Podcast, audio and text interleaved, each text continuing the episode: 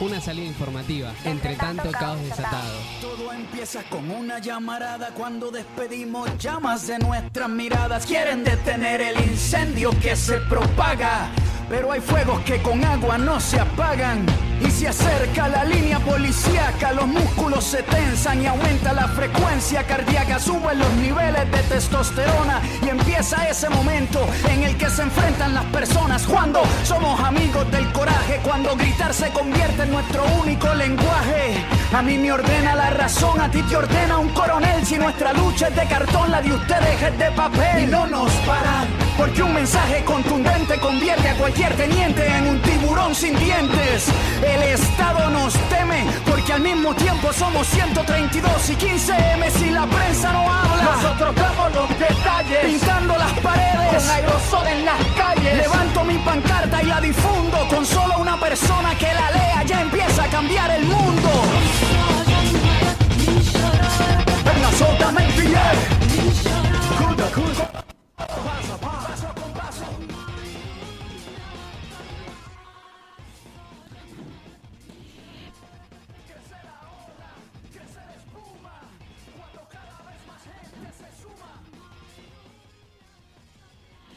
Bienvenidos, bienvenidos, bienvenidas y bienvenides a esta nueva tarde de ritual de lo habitual. ¿Cómo están en sus casas? Acá estamos con Gaby, con Diego. ¿Cómo andan chicos?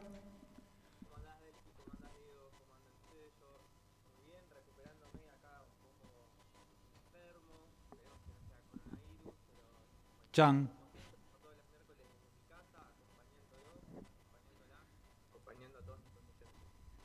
Se asustó Diego cuando dijiste.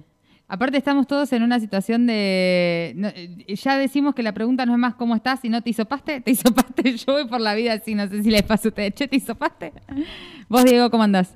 Muy bien, muy bien acá. Acá andamos. Por suerte vengo esquivando las balas. Pienso, ¿no? Esperemos, esperemos. Acá nos alejamos en la radio. Cada vez aumentamos más los protocolos, nos ponemos más lejos. Vamos a empezar a grabar desde, desde habitaciones distintas. La saludamos también a Jimé, nuestra operadora, que está del otro lado, ahí a cuatro manos, con Mati, eh, trabajando para que podemos estar, podamos estar acá saliendo en vivo.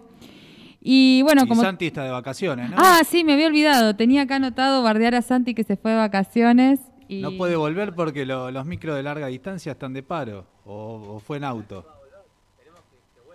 Mira, si no vuelve, yo lo traigo del...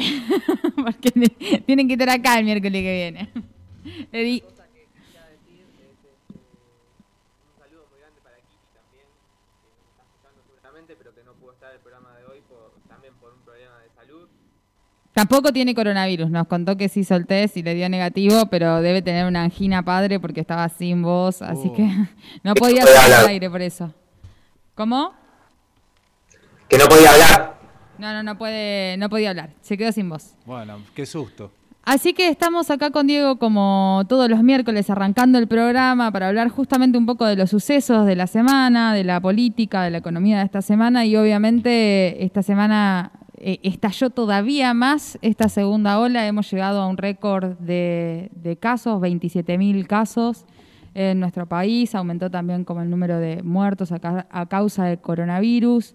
Hay todo un tema con el sistema sanitario que se está eh, saturando y bueno, los conflictos que se empiezan a desencadenar en medio de esta, de esta crisis cada vez más agudizada.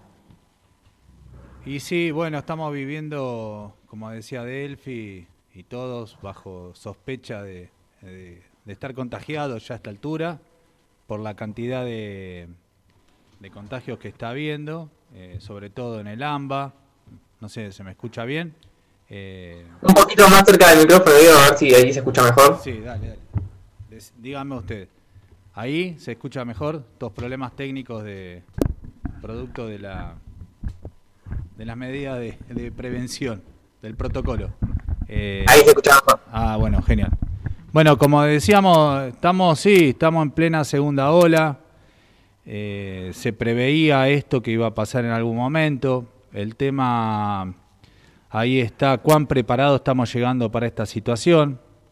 Eh, me parece que en eso se ha arrancado, de- es diferente este momento a lo que fue marzo de- del 2020.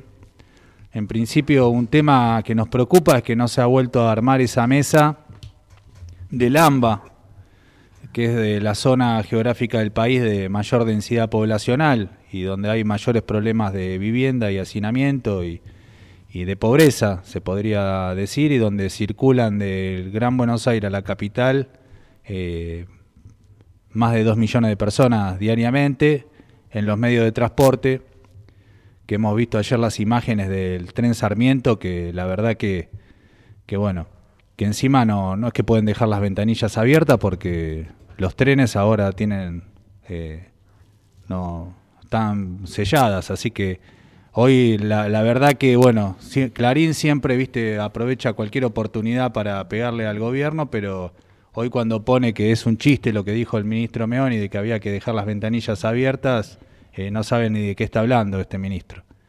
Eh, pero bueno, la verdad que uno se pone en el lugar de, de esos miles y miles de compatriotas que tienen que viajar diariamente para, para trabajar eh, en esas condiciones como si no pasara nada y la verdad que es muy preocupante.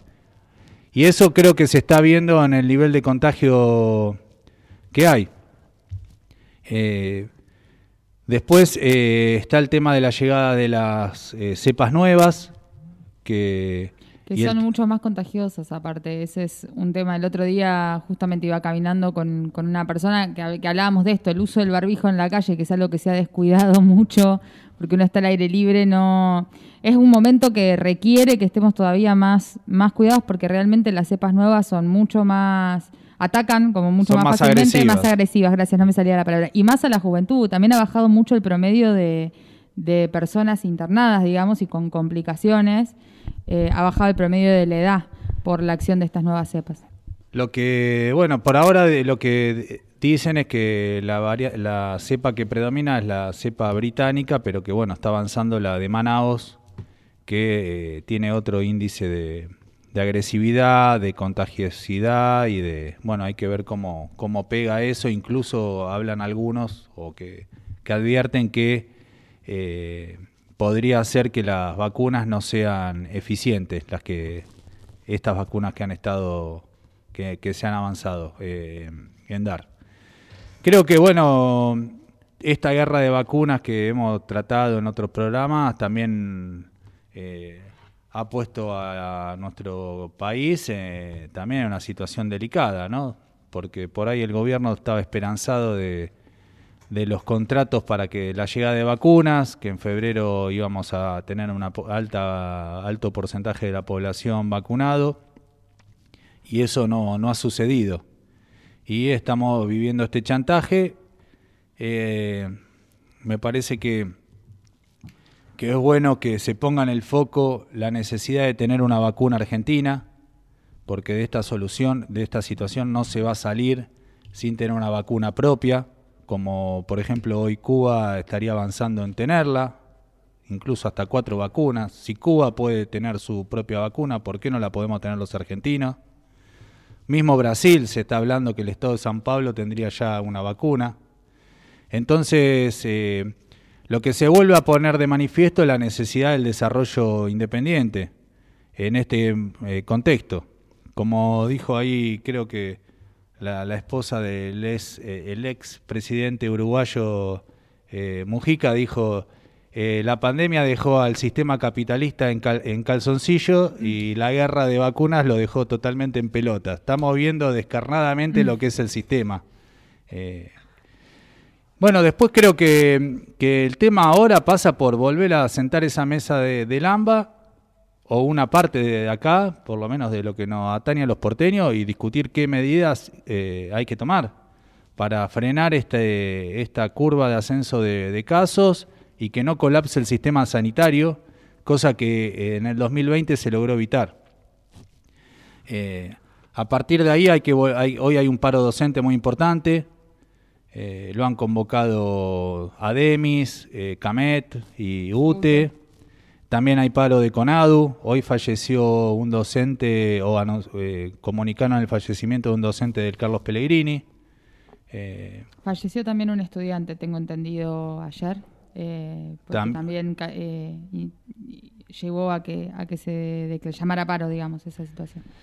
Así que, bueno, hay un tema que tiene que ver con la vuelta a clases, que hay que ver cómo, cómo, cómo se maneja esa situación.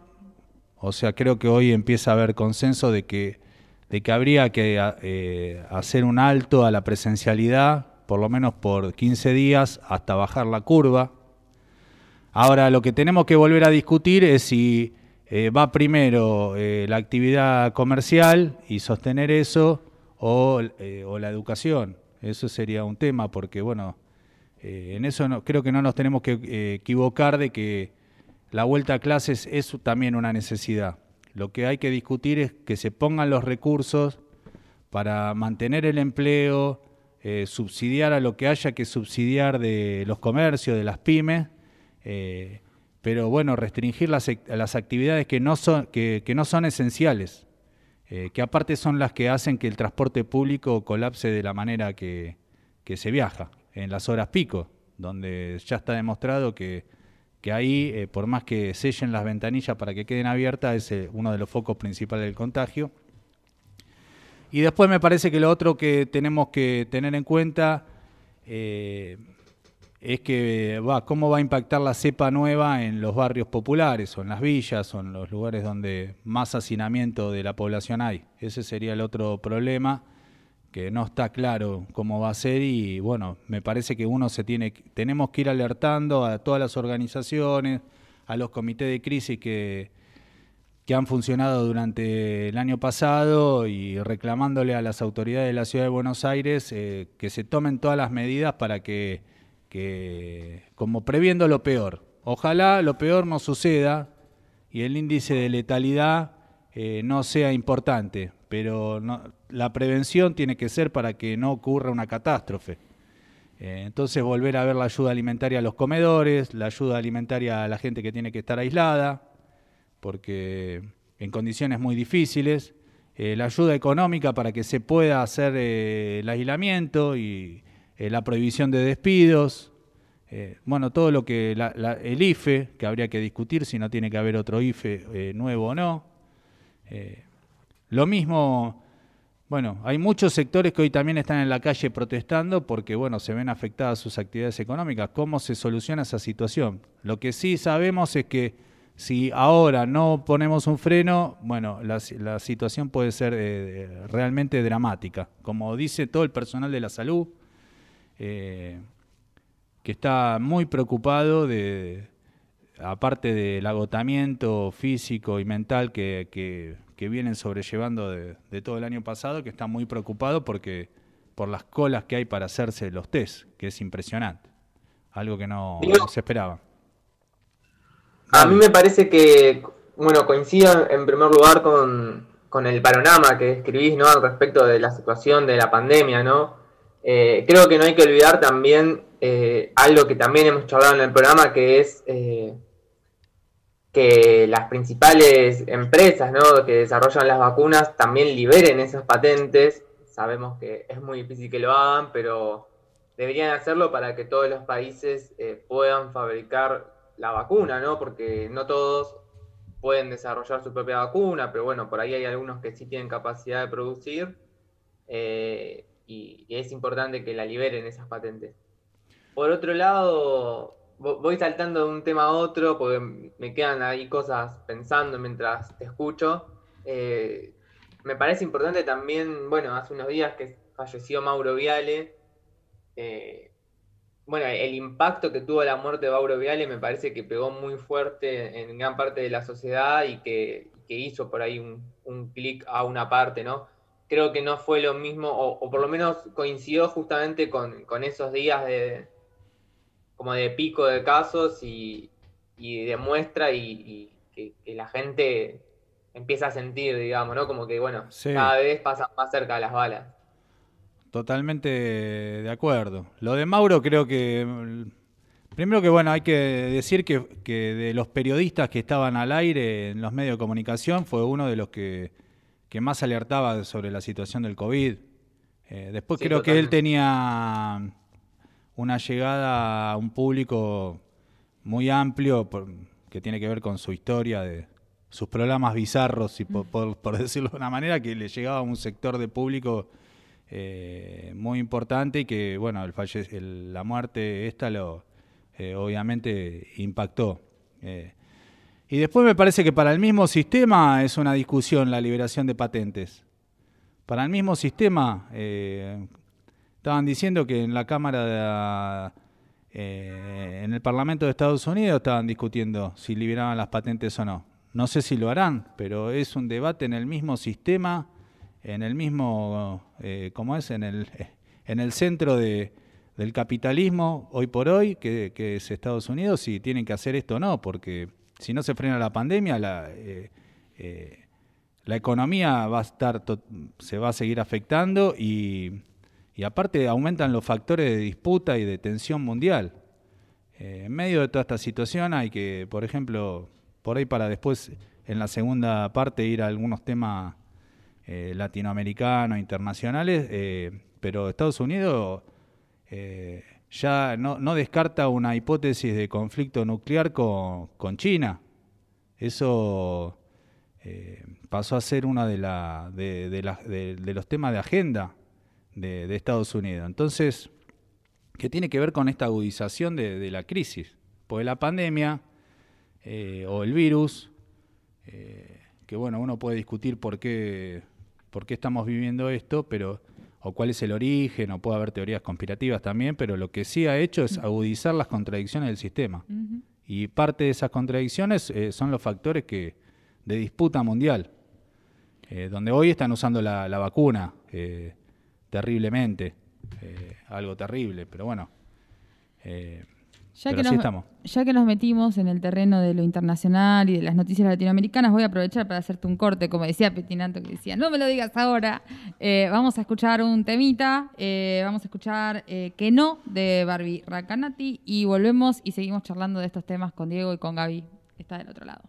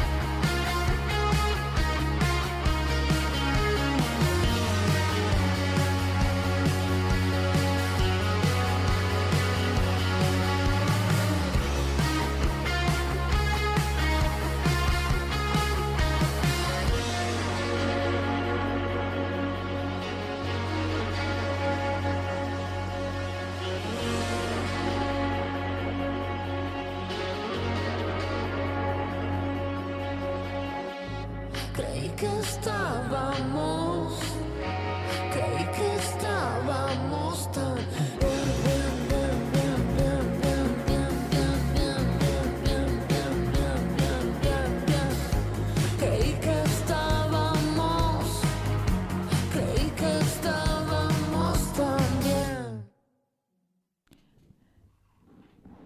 Bien, volvemos entonces, seguimos con Ritual de lo Habitual, estábamos escuchando Que no de Barbie Racanati, eh, acá disfrutando del tema con Diego en el estudio y Gaby del otro lado, y estuvimos charlando un poco de la situación nacional, el tema del aumento de los casos, del estallido de la segunda ola de la pandemia, y vamos a hablar un poco ahora, no- nos fue llevando esta charla al tema de los sucesos internacionales y de nuestra Latinoamérica eh, de esta última semana. Tuvimos varias visitas acá en Argentina eh, que, bueno, comprometen también un poco el destino de nuestro país en, en términos de lo que veníamos charlando recién, ¿no? En términos de la soberanía y de pensar eh, qué, qué salida es posible en esta crisis. Y bueno, eh, no, no me animo yo a, a decir la noticia y contar quiénes vinieron porque eh, no está nuestra pronunciadora oficial de nombres, de nombres extranjeros y no me sale a mí. Pensé que ibas a, pensé que ibas a hablar vos, Gaby. No, no está Kitty, no está Kitty. No está Kitty, falta quien, quien traduzca los nombres en chino. Ah, no, bien. pero bueno, recientemente eh, llegó a la Argentina el jefe del Comando Sur, Craig Faller, eh, un general, Faller. un general estadounidense, ¿no? Que es el jefe del Comando Sur. Eh, y también estuvo el asesor de, de Biden, cuyo nombre, a ver si nos ayuda Diego. Ese es fácil. es Juan González. Juan González. Ese es un. Bueno, está, está muy latino, será muy fácil, pero yo no me lo acordaba. así que- es, cual- es como vos, como yo, como cualquier hijo de vecino, Juan González. Bueno, estuvieron visitando Argentina. Y ahí. Sí, de hecho Juan González estuvo al- eh, cenando virtualmente con el presidente. Pobre tipo, se vino a la Argentina para cenar con Alberto Fernández eh, a través de un Zoom. Pero bueno, también le trajo eh, una carta eh, escrita por el mismo presidente estadounidense Alberto. No es casual, ¿no? Que, que todo esto, todas estas agradables visitas llegan en el medio también de, de un montón de discusiones al respecto, bueno, de, de la pandemia y de la vacuna, pero no solo de eso, sino también de, no sé, del el acuerdo de la futura negociación que se está llevando a cabo con el FMI por la deuda, de la pronta, el pronto vencimiento de la concesión de la hidrovía, eh, de los acuerdos que suscitaron las distintas vacunas que se trajeron al país, ¿no? Porque, bueno, trajeron la vacuna china, trajeron la vacuna, la vacuna rusa, pero hubo acuerdos que, que no conocemos, que no sabemos qué implican, y entre toda esa maraña de, de relaciones y negociaciones, uno de los, recién leía, ¿no? Una de las cosas que, que reclamaba Juan González en su visita es este justamente que le preocupaba mucho la construcción de una central nuclear de tecnología china en el país y el 5G de Huawei, ¿no? Sí, a todo eso también hay que sumarle que estuvieron las maniobras militares eh, del submarino eh, nuclear eh, yankee con, eh, con aviones ingleses y que hubo también una prueba misilística en las Malvinas. Eh, hubo maniobras con misiles eh, del ejército norteamericano comandadas por este Craig Faller. Eh, me parece que bueno, está muy bien ahí también lo que señala la hora política de, del hoy, que estamos en el mes de la prensa, donde dice que le, bueno, también le han transmitido sus preocupaciones, entre las que vos no- nombrabas, eh, al ministro de Defensa en cuanto a- al tema de, quién va a seguir manejando la hidrovía, eh, donde vence la concesión el 30 de abril y tendría que, o se va a prorrogar o no, y que hoy está en manos de esa empresa anglo-belga Jean de Null, que es la que se ocupa del dragado.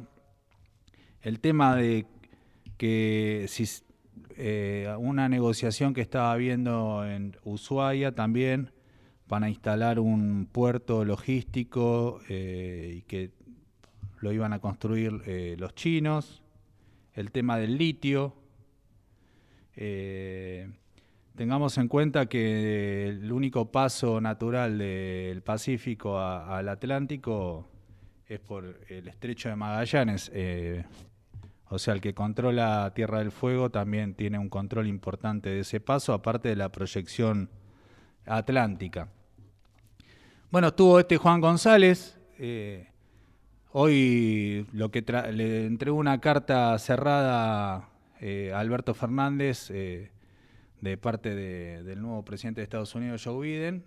Alberto Fernández le dijo que de ninguna manera íbamos a permitir que se construya una base militar china en nuestro país. Y también, bueno, se le reclamó por, digamos, por la retención de las vacunas estas de AstraZeneca que, están retenidas por Estados Unidos, que fueron producidas acá, por lo menos el principio activo de, la vacuna, en los laboratorios de Sigman, pero que, bueno, no vuelven las vacunas esas que las tienen retenidas. Evidentemente no, no están chantajeando. Eh, Después fueron impactantes las imágenes que trascendieron, que no, no, no son nuevas, de esa ciudad eh, pesquera eh, china, coreana y no sé de qué otros países más, eh, en la milla 201 de- del mar argentino. No sé si... O sea, bueno, acá se da todo un escenario de, de- donde hay que introducir eh, la geopolítica, eh, que es lo que estamos hablando, donde también nosotros no podemos... Hay cientos de barcos eh, en la costa argentina. Suponete que se les ocurra desembarcar en la Patagonia. Eh, ojalá que no se les ocurra. No, sí. Pero a- el otro día yo veía esa flota, bueno, nos están depredando los mares, se están llevando toda la merluza y, y otros eh, pe- eh, peces, pero eh, haciendo, de- destrozando el ecosistema. Pero, pero mira si se les ocurre desembarcar a esos cientos de buques eh, en nuestras costas. O sea, hay todo un escenario que está agudizado, que es lo que decíamos anteriormente, agudizado por la, por la pandemia, que agudizó la crisis económica general, mundial, eh, y agudizó la disputa, agudizó la contradicción entre los países eh, eh, opresores y los países oprimidos. Y el otro elemento me parece también es que este domingo hubo elecciones en Ecuador, Perú y en Bolivia, también para analizar. Eh, primero hay que decir que ha habido un alto porcentaje de abstención y voto blanco, voto nulo, tanto en Ecuador como en Perú. Eh, en Ecuador ganó un banquero, le ganó al candidato de Correa, pero ahí, según lo que dicen, el, eh, el 16% eh, de los votos, o 17 fue voto impugna nulo, de un partido que convocaron a votar eso, un partido indigenista, eh, que denuncian que les hicieron fraude y que les quitaron el segundo lugar eh, en la elección para ir al balotaje. Terminó ganando este, este lazo, este banquero. eh, y perdió el candidato que, bueno, aparecía como el candidato del expresidente Correa. Ahora, este partido indigenista que sacó el de 16,6% de, de los votos impugnados, o que convocó a, eh, bueno, los consideraba a los dos como entreguistas. Ese es un elemento a tener en cuenta, me parece. El otro en Perú, uno puede decir, por ahí fue por la pandemia, pero bueno, el 40% de la gente no fue a votar, eh, en primer lugar. Después hubo un alto porcentaje también de voto blanco y los dos partidos que van al balotaje, uno sacó el 19% de los votos y el otro el 17%. eh, en un país donde la elección es obligatoria. Y después aparece un candidato, eh, que, un docente eh, que representa a los sectores de andinos y, y, digamos, los más y rurales de, aparece como un candidato, de- lo denomina de ultra izquierda, marxista, frente a la hija de a Keiko Fujimori, que representa, bueno, eh, al expresidente Fujimori, que, que, bueno, la verdad que que eh, un japonés haya sido presidente de Ecuador, sí, sí, obviamente, De sí, Perú. de, de Perú, perdón, gracias Gaby. Eh, este te cruzaron los cables. se me cruzaron, sí, lo- las neuronas, más loco. El que un presidente de, de Perú haya sido de- Japonés. japonés, bueno, es como lo que pasaba en Bolivia, que había uno que no sabía hablar castellano, que hablaba es el Goni, que lo echaron y por eso vino después, triunfó el más de, de Evo Morales, que hablaba a media lengua, no, no, no sabía hablar castellano. Son esas cosas que de realismo mágico que todavía vivimos en América Latina, que, que pero, pero que lo que se ve es que los pueblos, me parece que, que, que hay un despertar y sobre todo hay un, hay un dentro de ese despertar aparece eh, un rol muy activo y muy importante de, los pueblos originarios de América, empujando, defendiendo los recursos naturales, defendiendo su historia, defendiendo su cultura y, y que van a jugar un rol muy importante, me parece, de acá en adelante, junto a los criollos y el conjunto de, de nuestras naciones y, nuestro, y el resto de los países de Latinoamérica. Eh, digo para seguir a, eh, esa situación, porque vos podés decir, bueno, en Ecuador ganó la derecha, en Perú no se sabe, pero hay un trasfondo social eh, Muy complejo y complejo y que... movilización.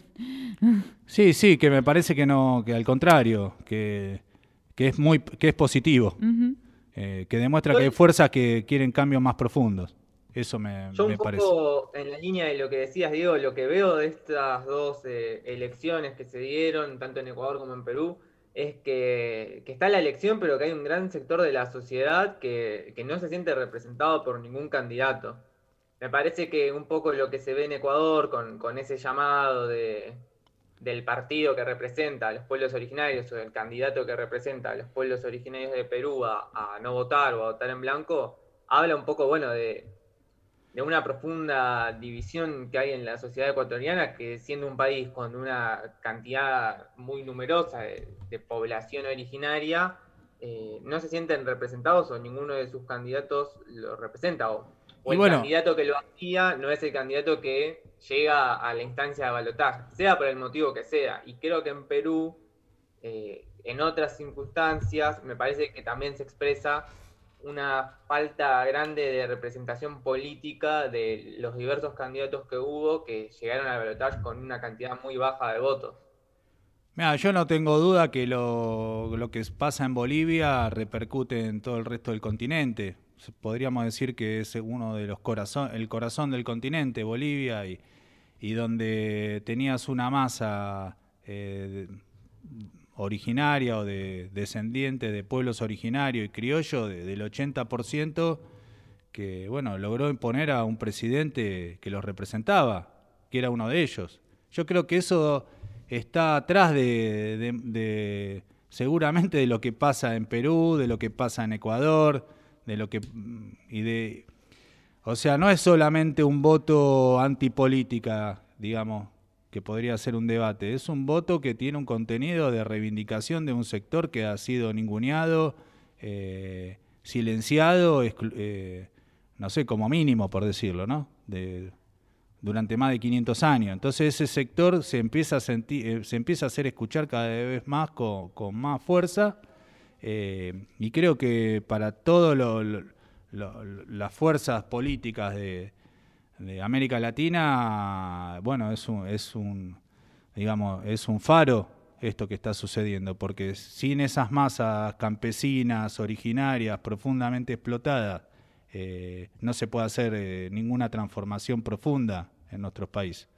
Eh, y, lo de, de Bolivia, que hayan derrotado el golpe y que hayan vuelto a agarrar el gobierno y de esa república plurinacional, como la han refundado, y que, hayan, y que hayan puesto en discusión que el litio es de los bolivianos, que el gas, y todo lo que ten- están en discusión y que incluso hay sectores que a Evo lo corren por izquierda. Eh, más vale que repercute, me parece, en esos países que donde la población originaria tiene mucha más presencia que por ahí acá en el Río de la Plata, eh, donde, bueno, tampoco es que que no, no, Tampoco es que no no, están. no haya en, en nuestro país, sino Exacto, que bueno, sí, sí.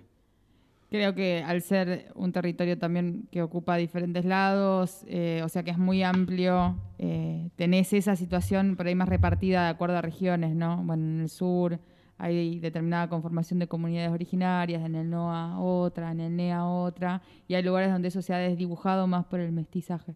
Pero bueno, es, eh, tiene esa complejidad nuestro, nuestro país. Bueno, yo hasta acá, no sé, vamos a seguir atentamente cómo sigue esta situación. Eh, queremos saber qué, qué le mandó eh, Joe Biden En a- esa carta. en esa carta Yo me- secreta, Me Alberto. estaba preguntando, Gabriel tiene tu apellido, el señor, no es pariente tuyo, ¿no? Ay, Juan González. Afortunadamente el apellido González es uno de los más eh, populosos del mundo, así que hay, tiene mi apellido y el de 3 mil millones de personas más. Por eso te digo, era un hijo de vecino. parientes. Y bueno, Bueno. y por sobre todas las cosas, esperemos que Alberto se ponga duro con, con, con la, digamos, las exigencias que nos quieran poner y las condiciones para, para mandarnos las vacunas. Sí, de no aceptar el chantaje, exactamente.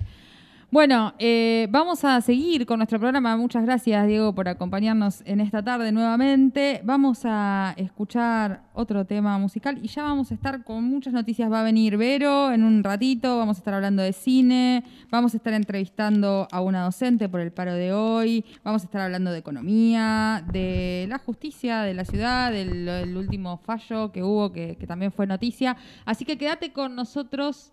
Eh, no te despegues de la radio, que seguimos con Ritual de lo Habitual.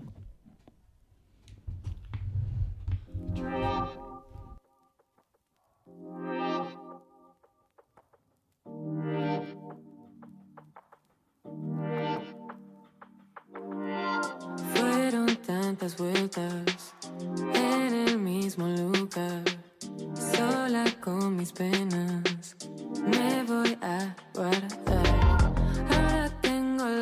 No quiero tenerte cerca, eras tan solo una idea. Siempre fui de las que sueñan, pero ahora estoy despierta. Tus besos no me tientan. Ya no espero tus sorpresas, ya no creo en tus promesas. El tiempo y no cambiaste nada. Seguís jugando las mismas cartas, pero ya no caigo en tus trampas. Soy la que dice basta. Que querías mirarte en mis ojos una vida. Ahora siento que eso es mentira, mentira, mentira. Decías que querías Mírate en mis ojos una vida Ahora sé que eso es mentira Mentira, mentira Yo solo te veo cuando el sol no está Siempre te mueves en la oscuridad tengo tiempo para esperar. Papeles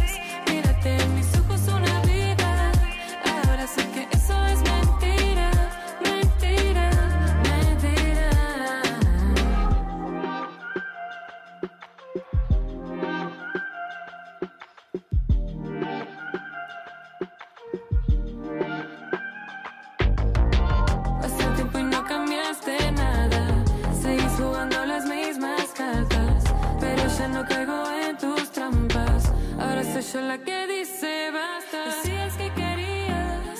Mírate mis ojos una vida. Ahora siento que eso es mentira, mentira, mentira. Decías que querías, mírate en mis ojos una vida.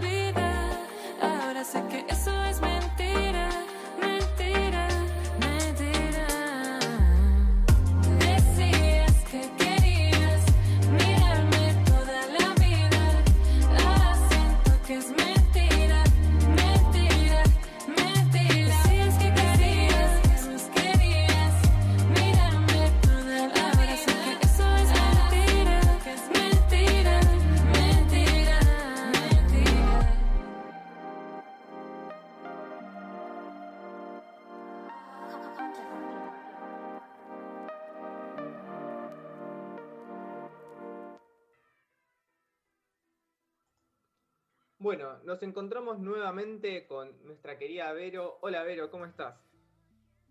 Hola Gaby, bueno, todo bien. Acá tratando de ponerle buena onda este, este miércoles, la mitad de semana. La verdad que va a venir bien, yo todo bien por suerte, pero bueno, como veníamos charlando en el programa, estamos con, con algunas bajas por, por enfermedad, por, por todo eso y un poco decaídos, pero, pero por suerte bien. Bueno, bueno, bien. Eh, hay que tra- tratar justamente eso de enfocarnos en, en- cómo estamos, cómo estamos hoy eh, internamente, tratar de ponerle toda la buena onda a pesar de que el mundo se esté cayendo, ¿no? Este, siempre va a haber alguien que esté peor que nosotros.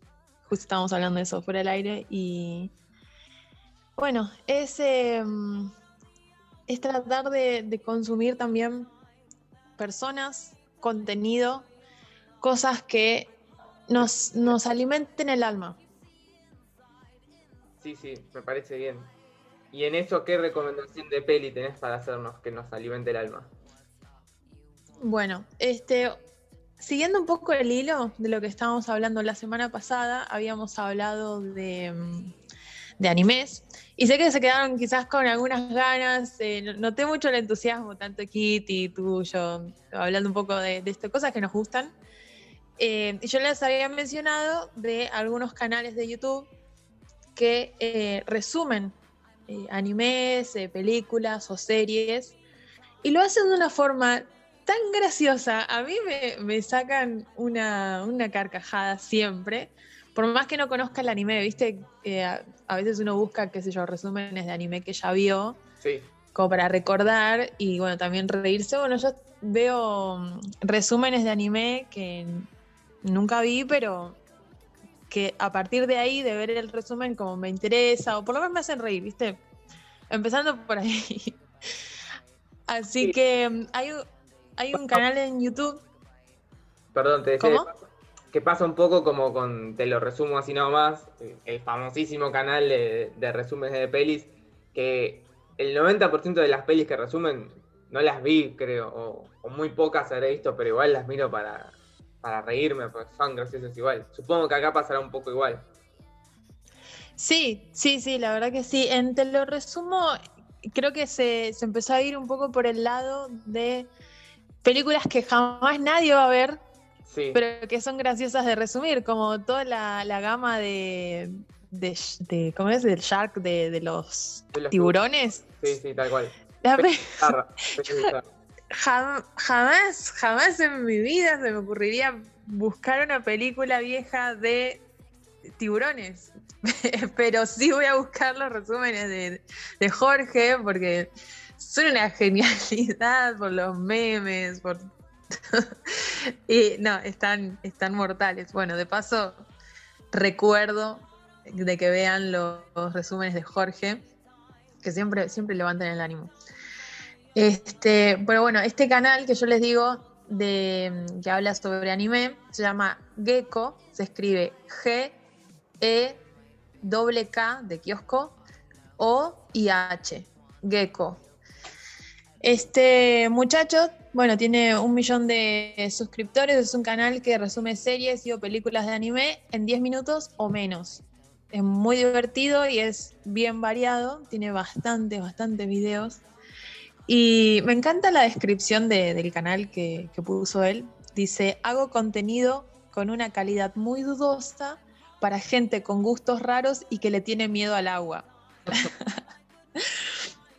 ¿Por qué se creó esta, esta creencia de que los otakus no, no se bañan? Pregunto. Es una gran pregunta. Yo también me, me lo he preguntado. A- además de tener algún amigo medio taco en, en algún momento de la secundaria que era medio ajeno a, a la limpieza, no creo que sea algo para generalizar, no sé. Ajeno, ok. Eh, sí, la verdad que no, no sé, no, no lo entiendo. Pero bueno, es, es un cliché y es una broma que, que ya está, es como que forma parte de, Sí, del sí, vocabulario. está- Así que ya funciona como cliché y, y va- ya está, quedó como estereotipo. eh, sí, es- esa es la palabra.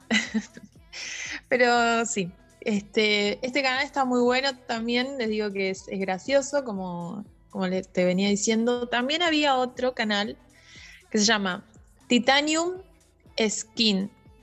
Bueno, a ver, te deletreo, sería T-I-T-A-N-I-U-M, Titanium. Y Skin es S-K-I-N-K.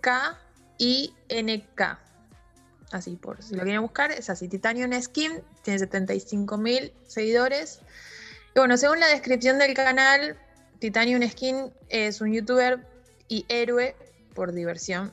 Y hay varios videos, parodias, unboxing y otras cosas. Yo sinceramente lo empecé a seguir por los videos de análisis de Avatar. Ya sabes que yo soy re fan. Van a dar, sí. Total. Pero tiene muchos videos de, de todo tipo y últimamente está subiendo videos de análisis de Naruto y alguno que otro del universo de Marvel. Así que ahí, interesante. O sea, a, a los fanáticos de Marvel que quieran ver algún que otro análisis o, o parodia también para reírse un rato. Este canal está muy bueno y tiene bastante variedad. Este, y para terminar, este sí, es el, yo creo que es el mejor canal de, de estos tres que te menciono. Se llama Vero Caldeira, este es fácil de escribir. Eh, es una chilena, una youtuber chilena, y su canal es una mezcla de todo un poco, que tiene gameplays, story times y análisis o más bien resúmenes de animes.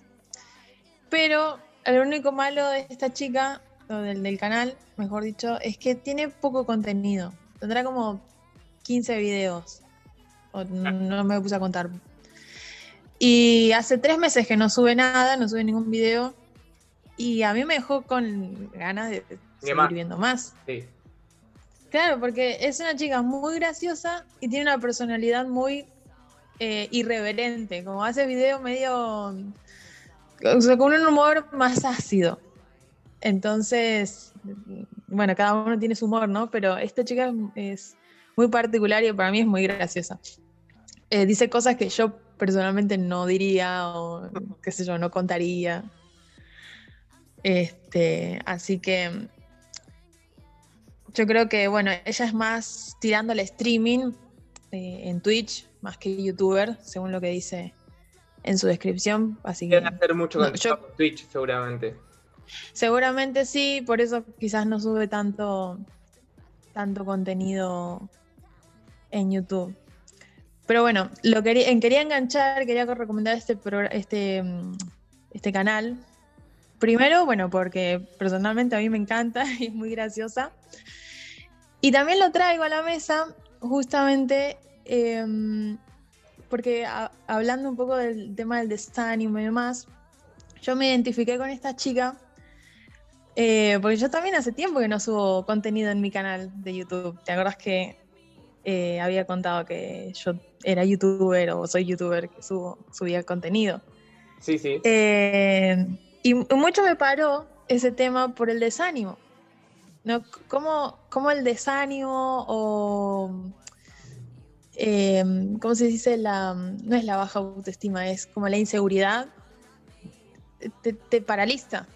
Los miedos te paralizan. eh, no te dejan seguir con tus proyectos.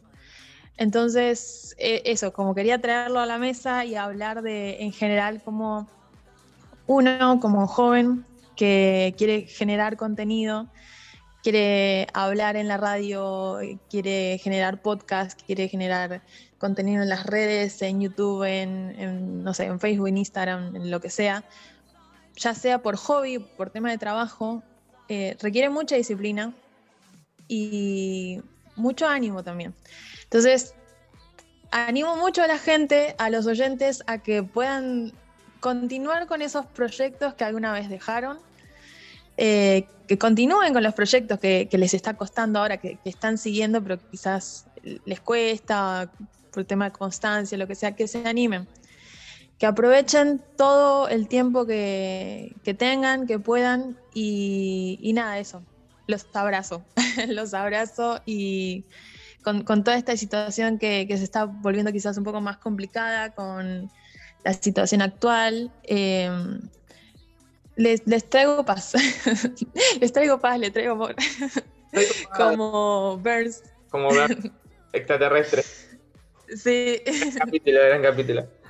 Yo, Vero, quiero, quiero recomendar un canal también, ya que estamos en recomendación de canales, de canales pocos conocidos, pero, pero bueno, me sumo a, a las buenas energías, a la buena onda que estás transmitiendo creo que es un momento difícil para todos, para todos y para los adolescentes también, eh, y más para, para los adolescentes que están ¿no? en, el, secundario. Bueno, me imagino que, que debe ser un momento complicado. Eh, y sí, creo que también es un momento para empezar nuevos proyectos, para continuar esos proyectos que quedaron a veces a mitad de camino, ahí medio en el tintero. Eh, también creo que hago un llamado a, a, los jóvenes universitarios para que, para que en este difícil momento continúen con sus carreras y rindan finales.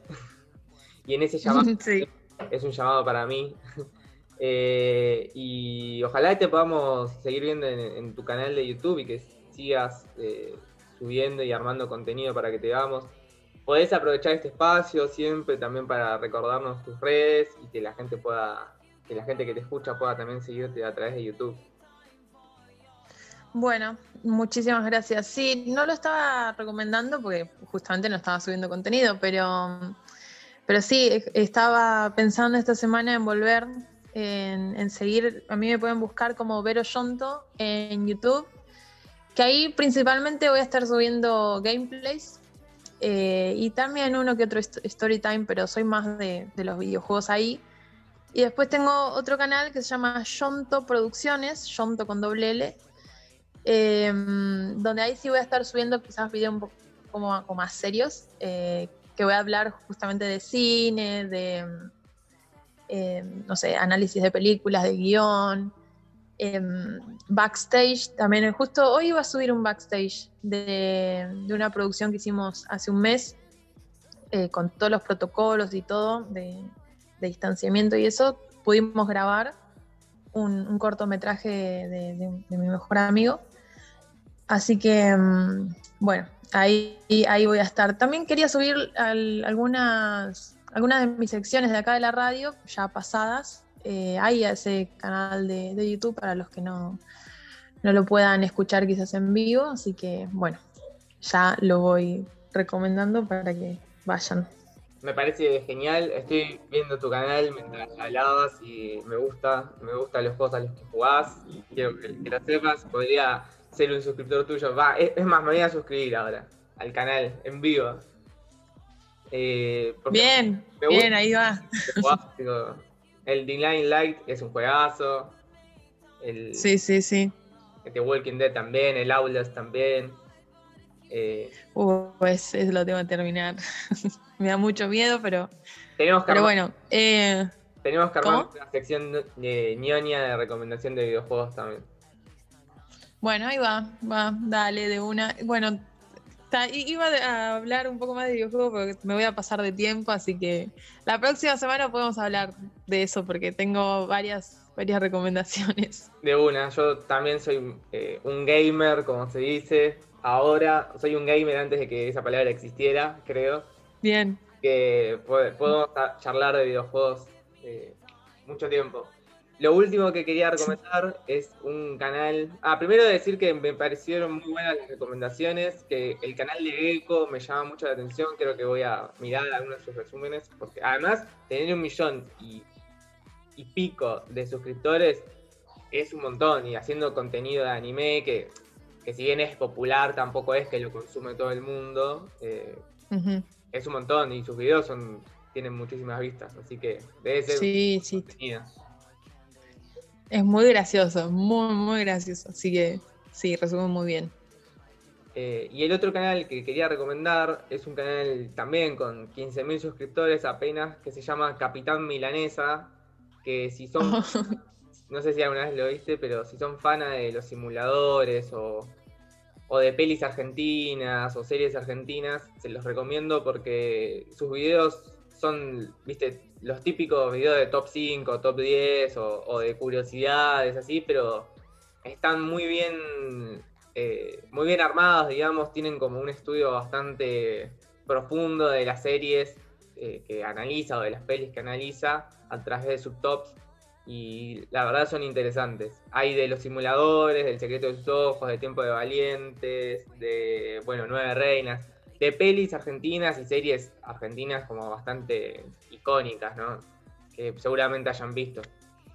Pero bueno, la Uh, ya me estoy suscribiendo. Capitán Milanesa, ¿no? Capitán Milanesa, el nombre más argento que le pudo haber puesto, creo.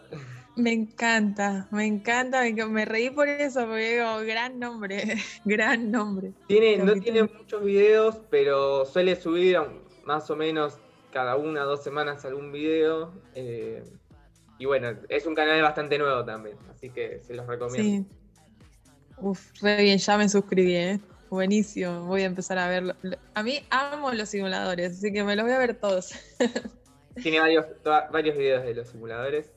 Les recomiendo el análisis Genio. que hace de Tiempo de Valientes porque es muy bueno y muy gracioso. O sea, Tiempo de Valientes es una peli muy graciosa con Peretti bueno, y otros actores. eh, y es muy bueno el análisis. Joya, perfecto. Bueno, buenísimas tus recomendaciones, Gaby.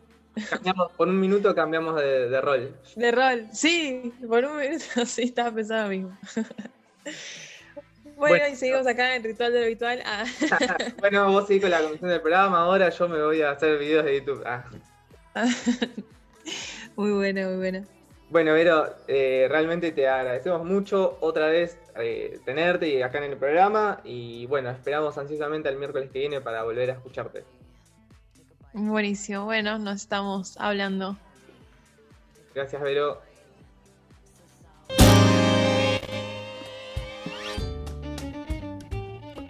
Che, qué buenas las recomendaciones de esta semana. Me encantó aparte las palabras de Vero, me emocionaron mucho. Eh, gracias Vero por acompañarnos. Eh, eso de disciplina y ánimo me, me pareció como muy interesante esos mensajes a la juventud.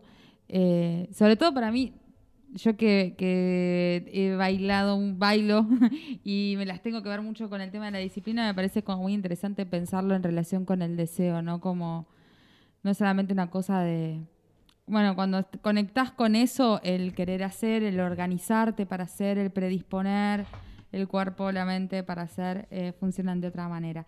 Les cuento a los que nos están escuchando hoy, desde hoy temprano, que tenemos una invitada en el programa de hoy que es eh, Noemí, de, nuestro programa Amigo Vecino, eh, conductora en otro programa, co-conductora conmigo en otro programa, que es para que me invitan. ¿Cómo estás, Noemí? Hola Delphi, bien. Estamos contentísimos de tenerte hoy acá con nosotros. Eh, vino a acompañarnos en, en representación de Kitty. Hoy va a estar Sí. haciendo su columna de canceladísimos. Pero bueno, nos, nos está acompañando en todo el programa. Y hablando un poco de la juventud, de las infancias, de las adolescencias, que están eh, retomando la escuela, pero no retomando la escuela porque hay una situación muy complicada en el mundo eh, de la educación con el tema del retorno a clases. Eh, hoy vamos a estar ahora, en, unos segundos, hablando con Mariela. Ella es eh, docente y le hemos invitado hoy a hablar con nosotros justamente porque hoy hay un paro muy importante de tres gremios de los más importantes de nuestra ciudad. Así que si ya está conectada, a ver si se abre su micrófono y la podemos escuchar. Hola Mariela, ¿estás por ahí? Hola Delphi. ¿Nos escuchás? Hola a todos. ¿Me escuchan? Perfecto. Hola Mariela, ¿cómo andás? Te escuchamos re bien. Hola, ¿qué tal? Gabriel. Bueno, muchas gracias por estar con nosotros hoy. Si querés eh, ampliar tu presentación, contarnos, eh, bueno, dónde trabajás o, o- o docente de qué sos y contarnos también un poco de cómo, cómo se preparó, cómo se ha preparado la jornada de reclamo del día de hoy, por qué se convocó a paro y, bueno, qué es lo que se está pidiendo desde el sector docente. Bueno, eh, sí, eh, yo soy docente de primaria del Distrito Escolar 20 y también lo agrego porque me parece que viene al caso, soy, formo parte del equipo técnico de un CPI, que es un centro de primera infancia. Lo digo porque los dos espacios en los que trabajo hoy eh, nos adherimos al paro, porque la verdad que mm, en este contexto de tanto aumento de clases fue la manera que encontramos para visibilizar los reclamos que venimos teniendo desde el año pasado y que este año se, acentuaron por, por la presencialidad, en el sentido de que, a ver, eh, los y las docentes estaban, creemos que era necesaria la escuela, que, que estuvo bien el reencuentro, que, que- que el año pasado sabemos que hay un montón de pibes y pibas que se quedaron por fuera en la virtualidad, pero bueno, también nos preguntamos, después de todo un año eh, sin escolaridad presencial, ¿qué, qué se hizo? ¿Qué se fue teniendo en cuenta para volver a una presencialidad cuidada? ¿no? Eh, lo que observamos es que, que- de- digamos, de infraestructura y demás no hubo ningún tipo de cambio. Seguimos eh, reclamando conectividad y computadoras para todos y todas por el caso de que sea necesaria la bimodalidad o volver a la virtualidad ahora en este contexto específicamente. Ese es el reclamo. La verdad que en un momento en el que en la ciudad, ayer fueron 2.934 los casos en la ciudad de Buenos Aires, consideramos que, la presencialidad no está siendo cuidada. Por todo lo que les decía antes, porque no se hicieron eh, grandes obras en relación a que eso pasara y porque en este momento eh, las escuelas siguen algunas, seguimos algunas reclamando los insumos necesarios para cuidar, eh, el transporte, la mayoría de docentes y alumnas y alumnos viajamos en transporte público y ahí no hay nada garantizado, ¿sí? Y la verdad que, es un problema, porque lo que empieza a pasar es que hay familias que por su propia decisión empieza a decidir a no mandar a sus hijos e hijas a la escuela, porque, y es recontraentendible. Pero bueno, eh, ¿no? Nos encontramos de vuelta con esto. Este año voy a hablar particularmente de mi escuela. En un principio se pensó en un momento, un día destinado a la virtualidad, que luego por presiones desde el ministerio dejó de existir porque querían que hubiera un día más de presencialidad, con lo cual los alumnos exceptuados son un signo de pregunta todavía hoy, ya hace dos meses, ¿no? Que comenzaron las clases. Entonces hay alumnos exceptuados que están ahí flotando. En la escuela en la que yo trabajo también hace dos semanas hubo en una semana siete contagios, dos de la conducción, la escuela no se cerró, vinieron del Ministerio de Salud a la escuela, no respondieron ninguna pregunta concreta, nos dijeron que no era un brote en la escuela, no sabemos por qué garantizan eso. Eh, eh, de hecho, las familias esa semana dejaron de enviar a los chicos también, porque los docentes comunicamos la situación y lo que estaba ocurriendo, que había siete adultos que trabajan en la escuela contagiados, entonces dejaron de enviar a sus hijos e hijas, pero no sabemos si eso no pasaba si realmente no, hubiera habido más contagios. Necesitamos que el Ministerio de Salud realmente cuide. Claro. ¿no? no sentimos que hayamos estado cuidadas. Sí, se ha visto mucho en estos días, eh, bueno, carteles en las escuelas, justamente acá los docentes trabajan sin vacunas, eh, bueno, tantas burbujas no aisladas. Y yo lo que noto con, con esto que estás contando es que un poco el hecho de que no haya una presencialidad cuidada y no haya quizás un, eh, una serie de, medidas que acompañen eh, la presencialidad, ¿no? Eh, que tiene que ver con esto. Primero, bueno, garantizar los insumos para que estén los protocolos. El tema del transporte es un problema. En nuestra ciudad es un problema el, el colapso de los, de los transportes y el hecho de que eh, para, para llegar a los colegios, a las escuelas, los, los niños, las familias se tienen que, que los docentes trasladar de esa manera y eso está siendo un foco de contagio muy grande en este momento. Eh, y es como que si se hubiera pensado como solo el aspecto del edificio para adentro, ¿no? De volver a la escuela.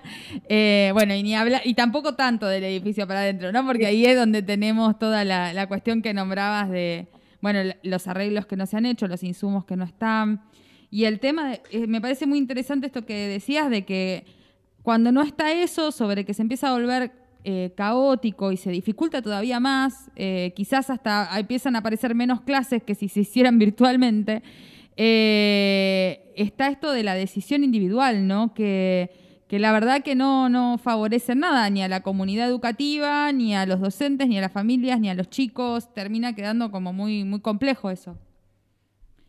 Sí, nombraste varios aspectos que, que- que- también que nos atraviesan. La vacunación desde ya. En, en primaria, yo trabajo en una escuela muy grande, por ejemplo, del turno mañana que estoy yo, de todas las maestras del grado, de grado, hay dos secciones de primero a séptimo, o sea que somos 14 y hay una sola vacunada. Claro. ¿no? Eh, ese es un temón, que, que no haya estado garantizada la vacunación, es algo que pedimos desde el inicio.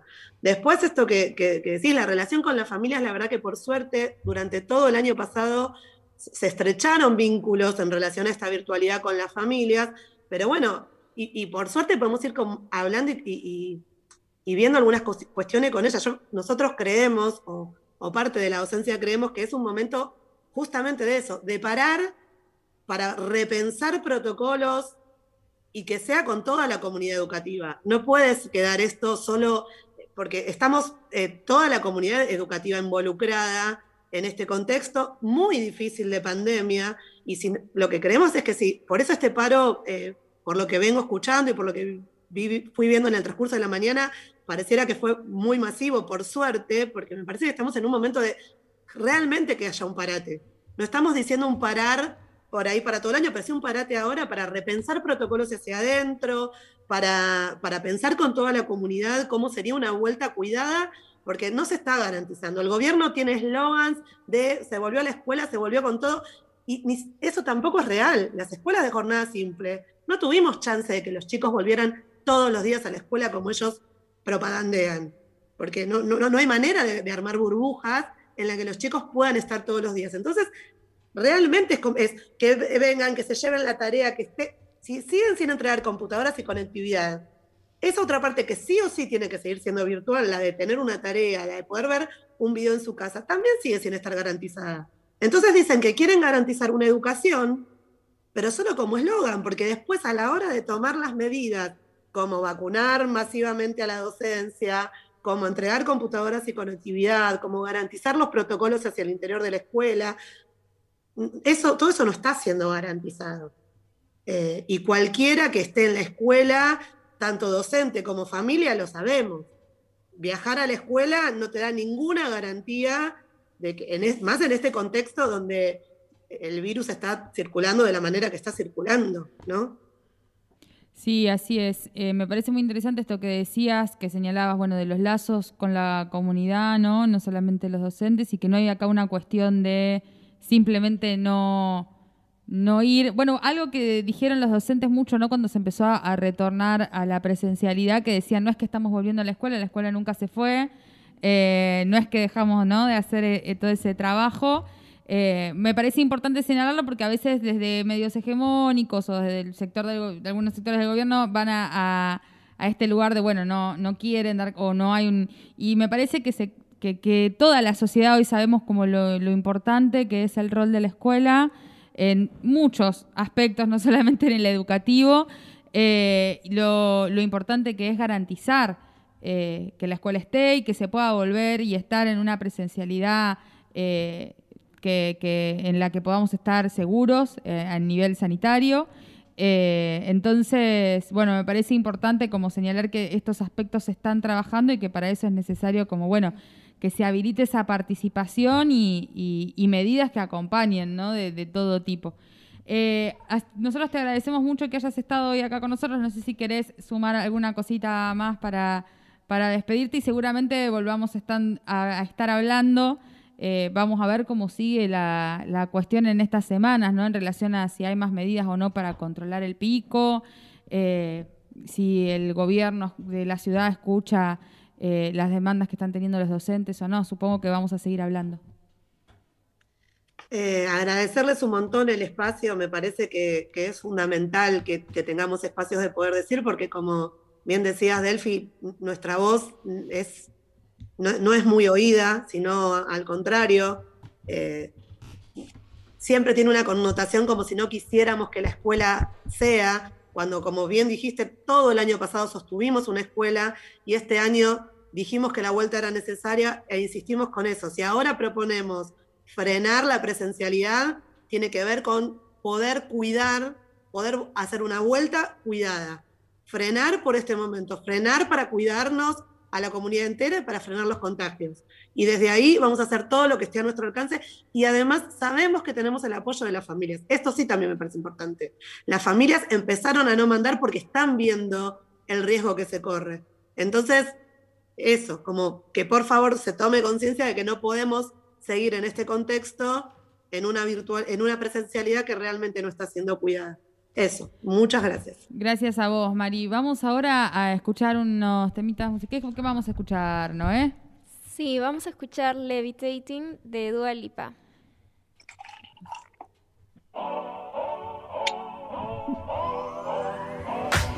If you wanna run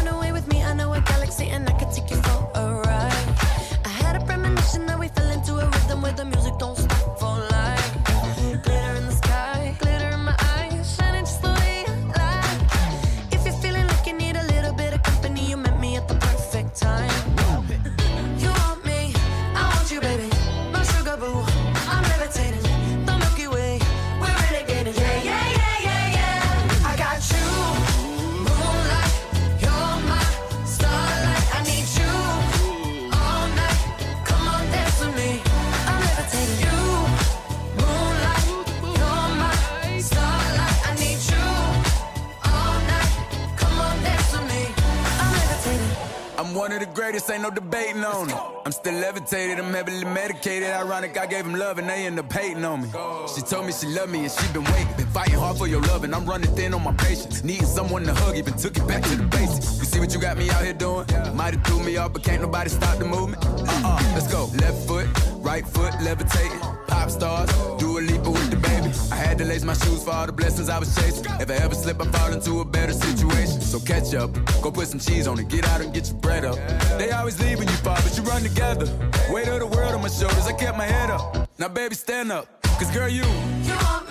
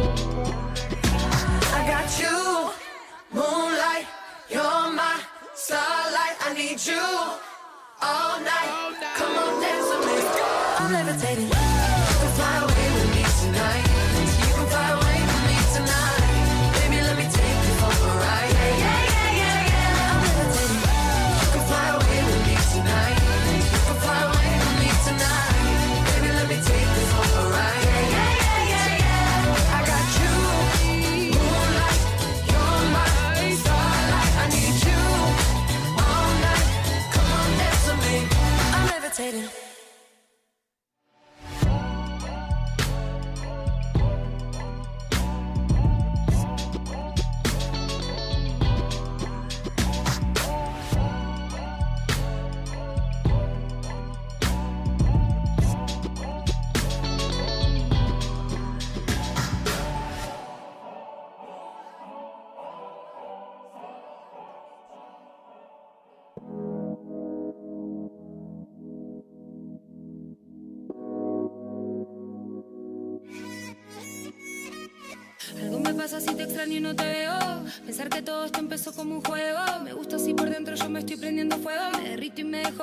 Agua entre tus dedos.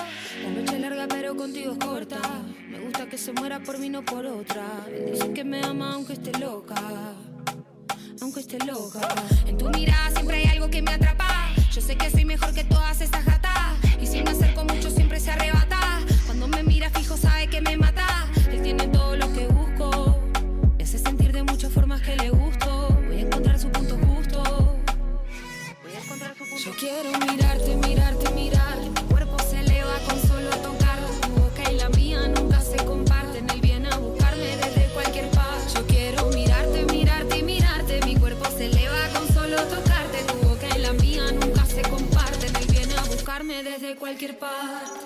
Si caminamos por la calle todos miran. Vos tenés ese flow que le gusta a las pibas. Yo tengo el tumbao que vuelve loco a los niggas. Me gusta agarrarte porque me hace sentir viva. Es evidente que te mueres por mi boca Porque mi instinto casi nunca se equivoca. Una bomba de tiempo que ya casi explota. Todavía no puedo explicar qué siento si me toca. Estamos juntos siempre sube la marea. Ya no me importa que no vean Yo estoy segura que pase lo que pase Sea lo que sea voy a darte todo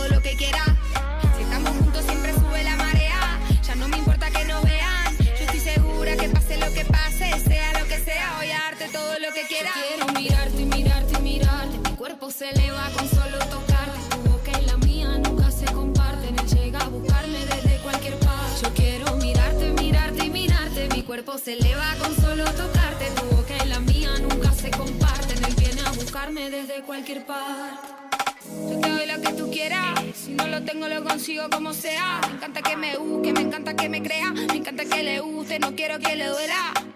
Si hace de noche ya no puedo evitarte. Es imposible para mí dejar de amarte. Porque vos también estás buscándome. Estás buscándome.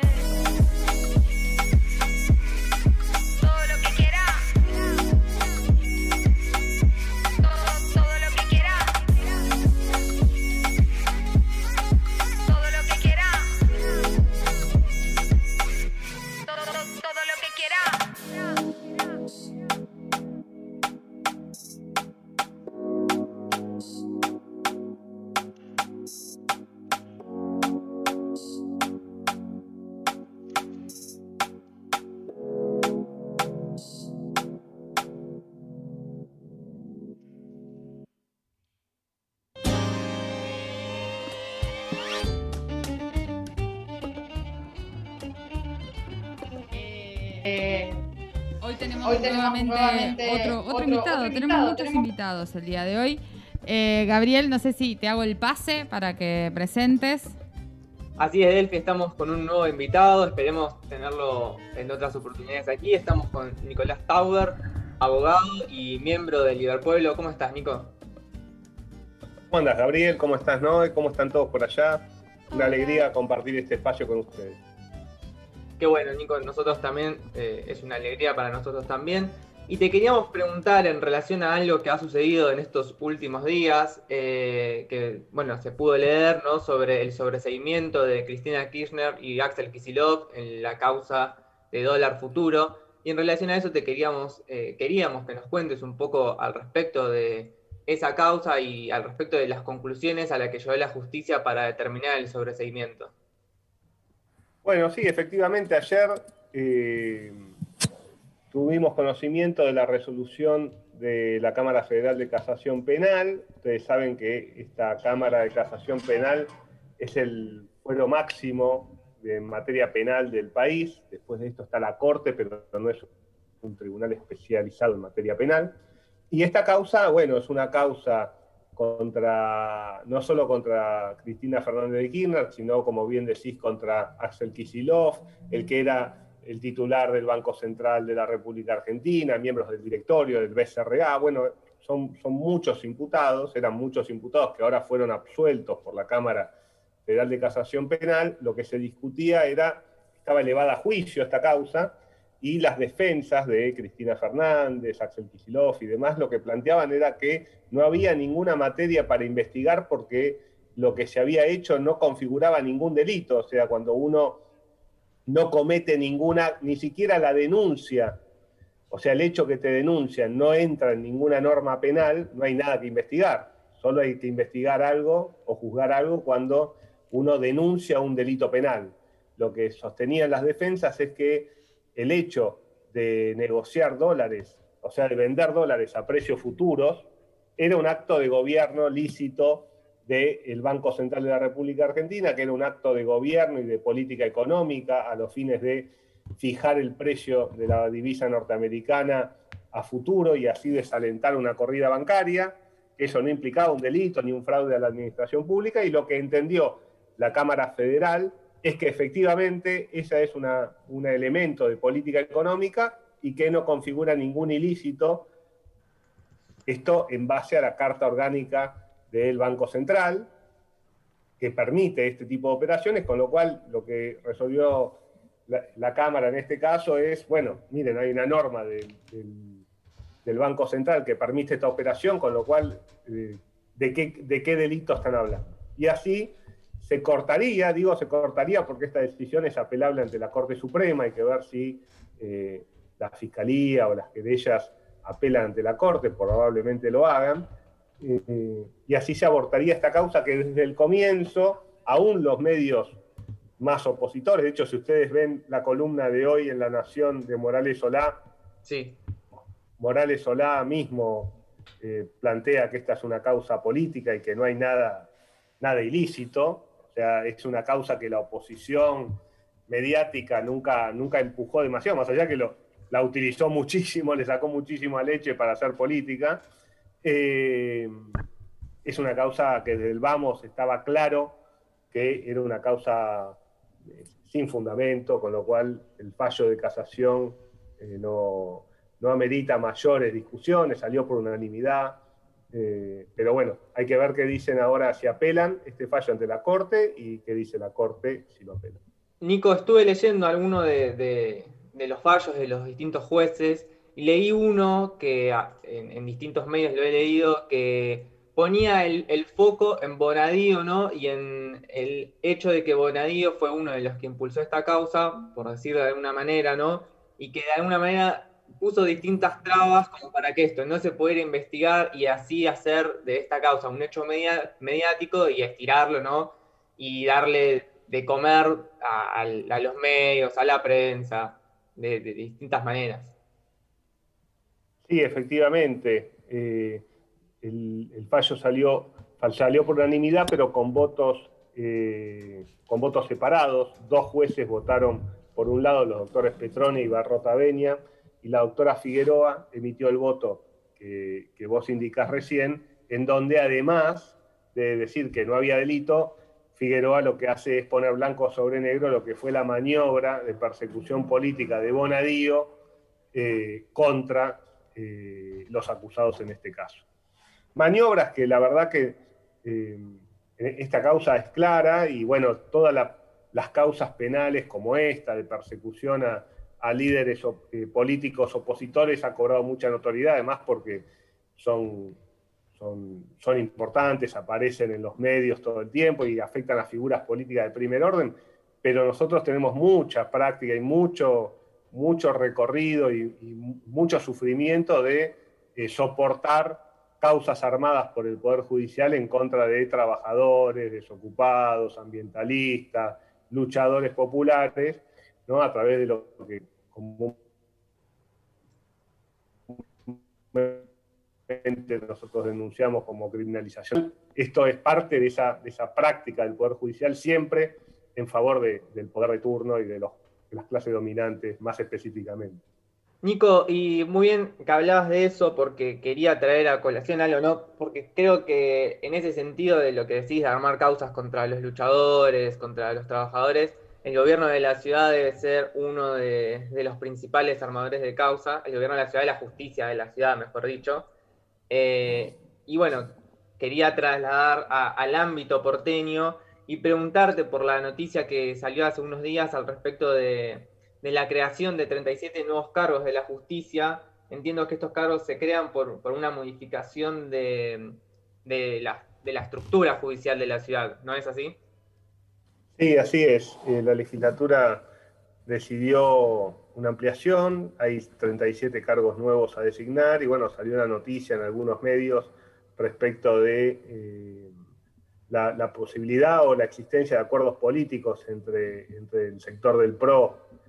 Eh, recordemos que en, Ciudad gobierna el PRO, más allá de Juntos por el Cambio es el PRO de la reta, en este caso, que históricamente siempre comandó y dirigió estos temas con, con el PJ de la ciudad, que lo representa un dirigente muy importante del PJ de la ciudad, se llama Juan Manuel Olmos. Eh, y en este caso la novedad era que se había sumado a la cámpora a esa mesa de negociaciones y no es nada sorpresivo porque la cámpora preside el PJ de la ciudad desde hace muy poco tiempo, con lo cual es normal que la cámpora eh, participe de esas, de esas negociaciones que se llevan a cabo en el marco del, Consejo de la Magistratura de la ciudad y de mesas políticas que siempre, eh, siempre existieron y siempre, siempre se tomaron decisiones respecto del el Poder Judicial de la ciudad. Después está la discusión, y de todos los poderes judiciales, no, no solo de la ciudad. Después está la discusión sobre el Poder Judicial de la ciudad que tenemos y los efectos que han tenido estas mesas y estas formas de designación de jueces, en donde, bueno, nosotros pasamos desde de un fuero, de, un poder judicial de la ciudad que por lo menos hacía gala de su progresismo en la época, en las primeras épocas, eh, después de la constitución de la ciudad en el año 96, a un poder judicial actual que, que en el mejor de los casos es conservador y si uno se pone un poco crítico es reaccionario. Entonces, con un tribunal superior de justicia, que algunos lo llamamos tribunal superior de injusticia, porque es la arbitrariedad hecha y derecha, no hay forma de ganarle un juicio al gobierno de la ciudad por más razones que tengas. Eh, y entonces tenemos un poder judicial colonizado por el PRO, totalmente dirigido por el PRO, con algunas resistencias, algunos jueces, sobre todo de primera instancia, que se cuentan con los dedos de una mano y muchas veces salen en los medios y son perseguidos como el doctor Gallardo, la doctora Liberatori, López Vergara, eh, y algunos, algunos jueces más, pero son muy pocos. Y uno sabe que cuando después asciende a la, a la Cámara de Apelaciones, y bueno, si, si, llegamos al Tribunal Superior de Injusticia ni hablar, sabe la suerte que va a correr el reclamo de los sectores populares, ya sean causas penales o en causas contencioso-administrativas, que son el tipo de causas que maneja la ciudad. Y, efectivo, y también, perdón, con esto, eh, la Fiscalía de la ciudad está en, en manos de, de, un, de, un, personero del PRO, se llama Maíquez, no sé si ustedes lo conocen, pero sí, sí, an, antes estuvo Ocampo, eh, y la realidad es que el Poder Judicial de la ciudad, el, el Ministerio Público Fiscal de la ciudad, eh, cada nuevo, cada nuevo jefe del Ministerio Público de la ciudad te hace, te hace, te hace, te hace querer que vuelva el antecesor, con lo cual, claro. y el antecesor siempre fue, nunca fue alguien que uno, que uno recuerde con cariño, pero cada uno que lo suplanta te hace recordar con cariño el anterior, con lo cual la situación del Poder Judicial de la ciudad es gravísima. O sea, nos queda claro entonces que, que son uno peor que el otro de los uh -huh. que van viniendo. En el Ministerio Público, sí, y en general el, el, las designaciones de funcionarios en el Poder Judicial eh, hoy el, son, es, es, un fuero del PRO. Por eso quieren, de hecho, que el Tribunal Superior de Injusticia falle en el caso del correo. ¿Está bien? El macrismo lo que quiere es eh, apelar la decisión de la Cámara Nacional en lo comercial ante la justicia de la ciudad, lo cual no tiene, no tiene sentido legal, pero hay un fallo de la Corte Suprema de Justicia de la Nación que lo avala. Entonces, por eso lo quieren llevar primero al Tribunal Superior de Justicia, porque saben que ganan, porque son cuatro votos asegurados. Son cinco, con lo cual hay una sola ministra que, en general falla conforme a su conciencia. En general no, la verdad que siempre, la doctora Ruiz, pero bueno, en un tribunal de cinco, una mujer, Alicia Ruiz, eh, siempre todos los fallos salen 4 a 1, con lo cual uno ya sabe el resultado de antemano.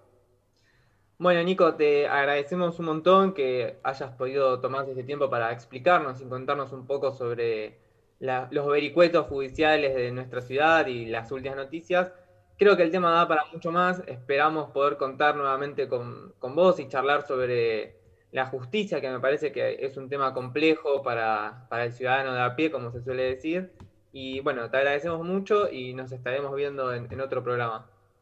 Yo les agradezco mucho a ustedes, creo que son temas eh, que tienen un interés para, para, para los compañeros y para la gente de a pie que a veces uno no, no comprende, no, no es consciente, y también está en nosotros bajar, hacer, hacer entendibles eh, los contenidos, las palabras, eh, y hacer carne lo que, lo que pasa porque afecta a la vida concreta de millones. Por ejemplo, y con esto, si me dan un, un segundo, Sí, eh, está en peligro, por ejemplo, la- la- la- el Poder Judicial no acepta hacer las elecciones en estas condiciones si no se vacuna al personal afectado a las elecciones, con lo cual, por ejemplo, ahí tenemos un tema que afecta también a- al mundo político y lamentablemente lo que pasa en el Poder Judicial nos afecta a todos, con lo cual está bueno que empecemos a charlar de esto, que empecemos a sumar voces y que empecemos a sacarlo a la superficie de quién es cada quien, eh, quién no es, porque en general lo que se conoce es poco, algunos jueces de Comodoro Pi, alguna cosa de la Corte Suprema, eh, y bueno, el tema es, es muy interesante, muy complejo y hay mucho para hacer y muchas ideas nuevas para meter. Así que yo les agradezco mucho la oportunidad. Nico, en este caso la, la jueza que es la, la presidenta de la Corte Electoral es Servini de Cubría, ¿no? La que... Claro, no, no hay una corte electoral, lo que hay es un juzgado electoral de primera Ah, instancia y efectivamente es la jueza Servini de Cubría. Servini de Cubría, que es una jueza que tiene 84 años, cuando la, corte, cuando la Constitución establece que los jueces deben cesar en sus funciones a los 75 años. Eh, por eso hay mucho para, para hablar. Eh, una jueza que es bastante, bastante querida a su vez por el ámbito político, porque es una jueza eh, que ha sabido manejar las elecciones en el sentido del comportamiento de los partidos.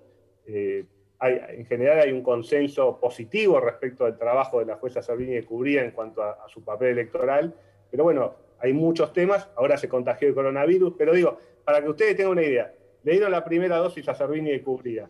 ¿Cuál fue la reacción de Servini de Cubría cuando se enteró que le iban a pasar la segunda dosis? Llamarlo a Santilli.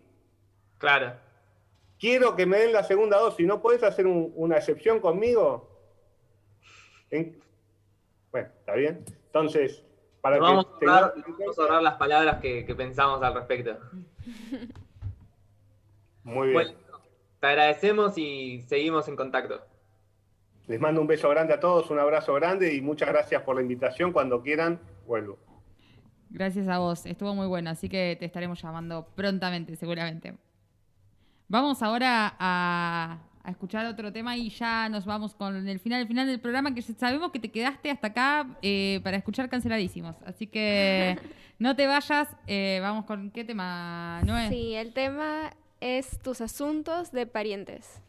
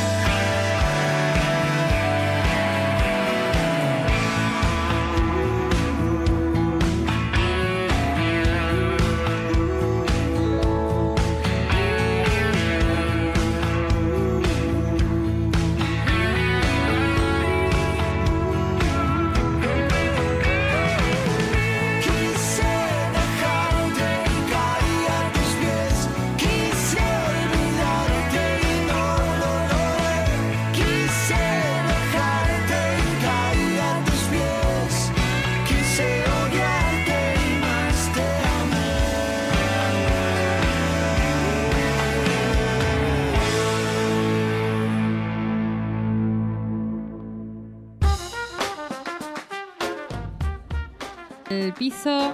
Gabriela, ¿estás por ahí? ¿Seguís ahí? No te veo, no te veo. Acá estoy, Ah, acá bueno, estoy, todavía, Che, no qué, buena la entrevista con Nicolás Tower. Eh, me- cuesta mucho a mí entender las cuestiones de la justicia, eh, así que me puso contenta escucharlo, porque eh, nada, pude, ente- pude entender, fue muy claro, fue muy claro, me gustó mucho eso. Fue muy claro y eso que te pasa a vos creo que nos pasa a la mayoría. El, el- el poder judicial suele ser algo bastante complejo y al mismo tiempo, al mismo tiempo tiene como cierta manto como de, de misticidad también, ¿no? Bueno, sí, es como que lo que se cuenta, se cuenta hasta ahí. Sí, sí. ¿No? ¿A vos qué te pareció? Sí, bueno, yo de una no entiendo nada. Porque recién me estoy familiarizando con, la, con el sistema de justicia aquí. eh, y además el hecho de que tengan legisladores en la ciudad y, en, y a nivel nacional, o sea, todas Claro, y la justicia también tiene fueros en la ciudad, Sí. fueros en... Claro, al ser un, Todas- un país federal te- hay justicia nacional con delitos que son nacionales y después a su vez cada provincia, o en este caso la ciudad de Buenos Aires, tiene su propia justicia con su propia constitución, con sus propias leyes.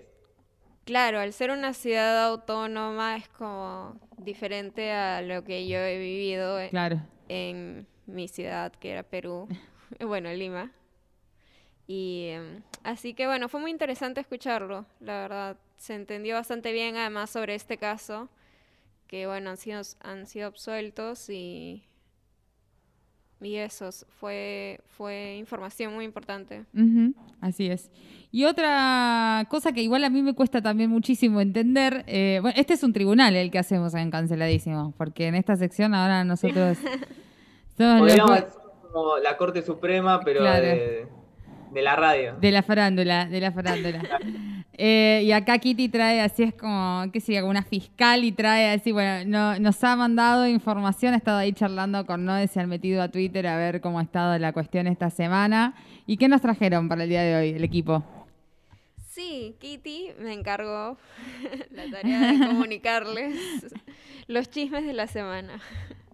Eh, bueno, en primer lugar, Janina Latorre vuelve otra vez con comentarios polémicos. Y esta... Vuelve el perro a repetir, es como el chavo con el hocico partido. perdón, perdón, continúa, ¿qué dijo? ¿Qué dijo? Bueno, esta vez fueron contra Wanda Nara. Y en medio de su mesaza con Juana Viale, la panelista habló con lo que, eh, o sea, sobre lo que es ser esposa de un futbolista. Y Qué su- difícil, pobrecitas. Pobrecita.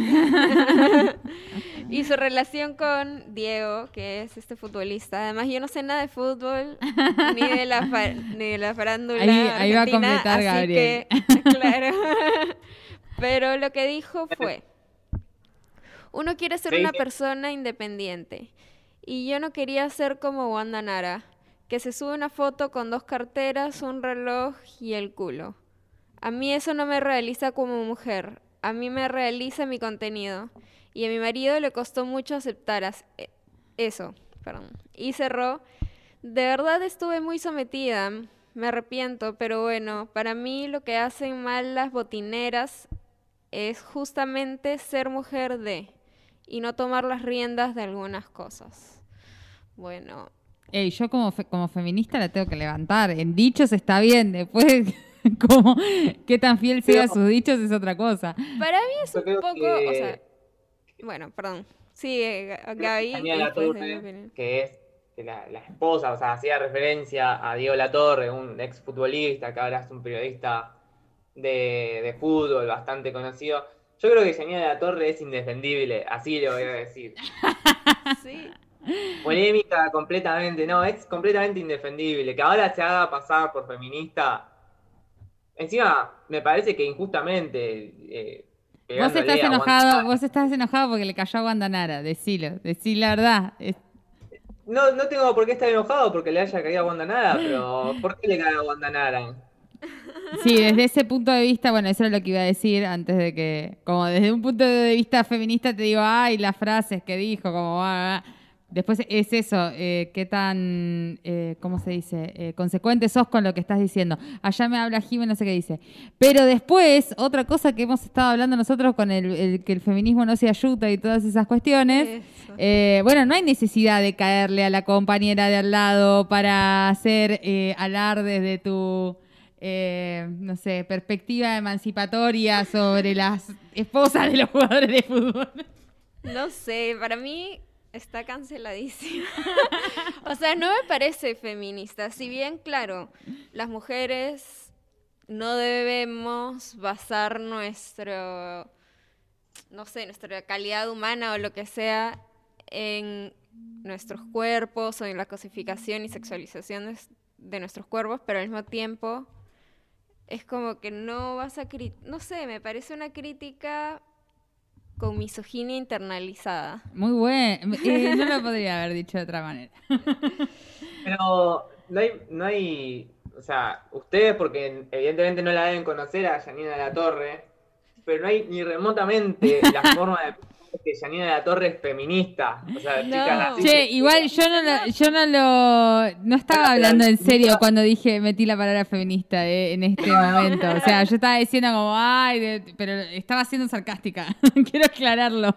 A, amén de que me chupa un ovario Janina de la Torre y no conozco lo dicho de Janina de la Torre. Estaba siendo sarcástica porque me parece que ahí no lo dejó muy claro. Eh, a las luces, a todas luces era claro eso. eh, que la forma en lo que lo estaba diciendo era enmascararse de feminista y no estar diciendo algo. Decí, Gaby, lo, termina lo que ibas a No, contar. después, eh, bueno, el, el caso de Janina de la Torre se volvió muy famoso con, con Diego de la Torre en un momento porque hubo una infidelidad en ese matrimonio que derivó de todo en un, en un hecho bochornoso, farandulesco, que, que incluso hasta ya es un meme eso. Eh, pero bueno, Janina de la Torre nació cancelada, creo. De- Sa- salió, le agarró el médico y dijo, cancela. es de esta camada de esposas de fútbol como, como la, la esposa de Canigia, no recuerdo el nombre ahora. Eh, como de esa misma época también. Acá, eh, ¿quién? Mariana Nanis dice acá, Jiménez. Mariana Nanis. Ahí, gracias a- Nos está a apuntando, gracias. Jiménez. Bien, del otro lado. Bueno, ¿qué más tenemos? Bueno, Ah, sigamos cancelando. Primera cancelada. Y bueno, la segunda noticia, se podría decir, que tengo, es que Ricardo Montaner y sus hijos Mau y Ricky, que son músicos, si no los conocen, bien, muy famosos, organizaron ¿Cómo una no vamos a fiesta. conocer a Montaner, no? Eh, No, a los a- a hijos, los dice. hijos. Ah, A Montaner O sea, sí. Montaner es hiper famoso, pero Sí. Mau y Ricky tiene canciones que son muy populares ahorita, pero no mucha gente los ubica como los hijos de Ricardo Montaner. Bueno, la cuestión es que organizaron una fiesta al aire libre en su mansión del Nordelta. Si bien la realizó antes de las nuevas medidas de restricción, Telefe les recriminó la actitud puesto que se reencuentran en producción del reality La Voz, acá en Argentina. Y según información de Paparazzi, que es una, una, un portal donde, donde Kitty saca muchas noticias. La fuente, confide- está diciendo la fuente confidencial de nuestra... Acaba de develar la fuente secreta de Kitty. Eh, es la información que yo tengo. Literalmente dice que, según información de paparazzi, la fiesta a la que asistieron técnicos y otros trabajadores del canal no cayó nada bien, obviamente.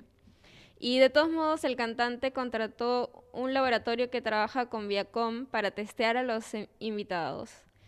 Y por último, como cereza del postre, los hisopados costaron entre 5 mil y 7 mil pesos, informó Crónica. No, terrible.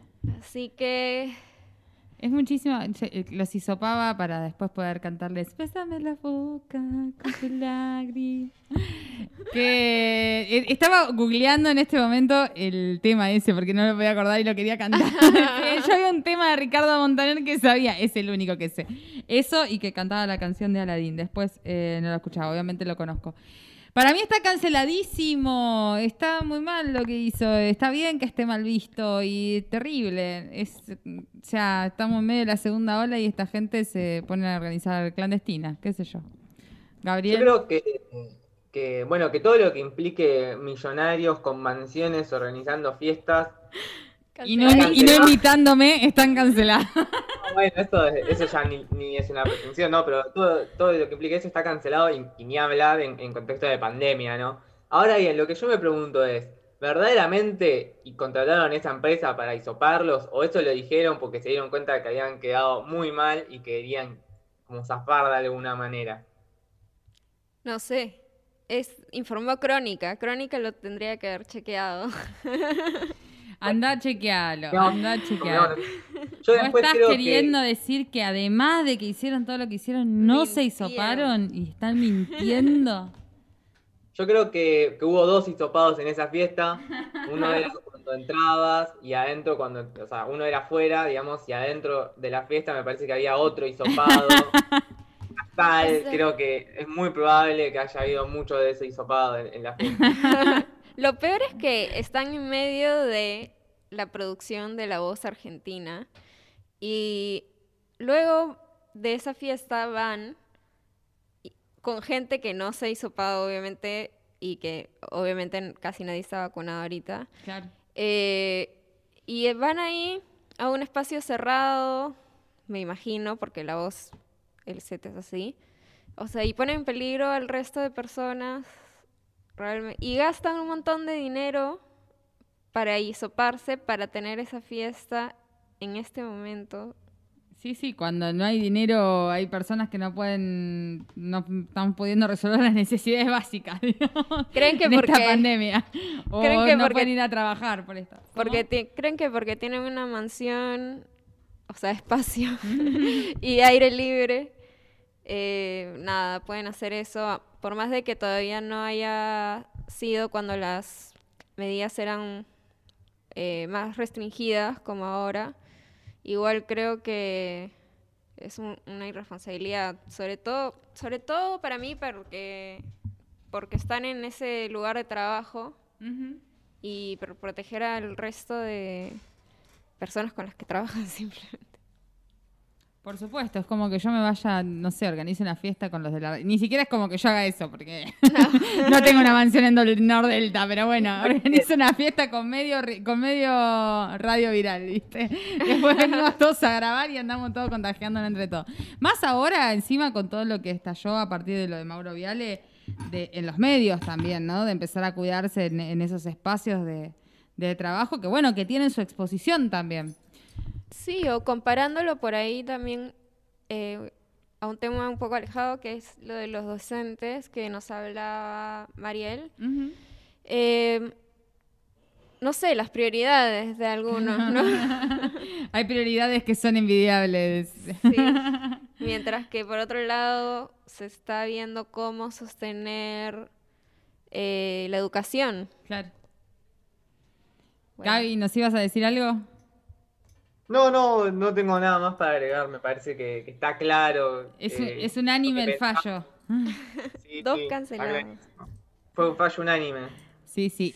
Eh, así que esta corte eh, se va a la tarde de hoy con dos cancelados eh, por estos eh, atrevimientos y perjurios en las años y prejuicios. Perjuicios, no me sale la palabra. Bueno. Y agradecemos a Kitty por Sí. traer estas, estos acontecimientos a nuestro... A nuestra mesa de la tarde. Le mandamos un beso grande a Kitty. Esperamos tenerla de nuevo el miércoles que viene. Aunque ha sido un gusto estar acá acompañada en la mesa de Kitty de Gabriel del otro lado, de eh, Jime, nuestra operadora. Y a Santi no le agradecemos nada. Cuando llegue con un buen tupper de empanadas y un vinito de Salta, porque se fue allá, ya lo quemé. Bueno, cuando llegue con eso le agradeceremos. Sí, Que traiga bueno, alfajores, espero- es lo único que... sí. Alfajores no, se fue a Salta que traiga vino y empanada. Va a hallar un poco, un poco mal esas empanadas. Sí, las empanadas, no sé, que las frise, algo así. no sé. El avión, si viene en el avión no tarda tanto, no sé cómo se fue. Pobre, no tuvo vacaciones, nos había pedido permiso. Yo lo tenía pobrecito, recontra ya. programado. bueno, nos vamos. Bueno, ¿Quieren muchas gracias. A vos. Muchas gracias por invitarme y espero que me vuelvan a invitar. Y nada, escuchen para que me inviten. Obvio. Y bueno, eso. Nos vamos con una canción. Yeah, yeah. ¿Con qué nos vamos? Con Otra Noche Sin Ti de J Balvin. Bailando entonces. Nos vemos.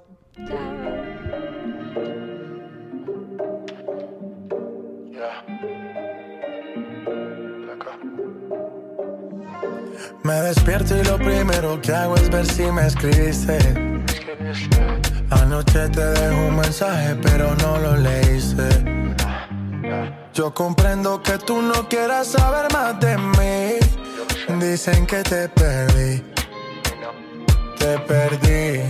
Y yo no aguanto otra noche sin ti.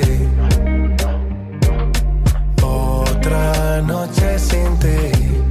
Me duele tanto otra noche sin ti. Otra noche sin ti.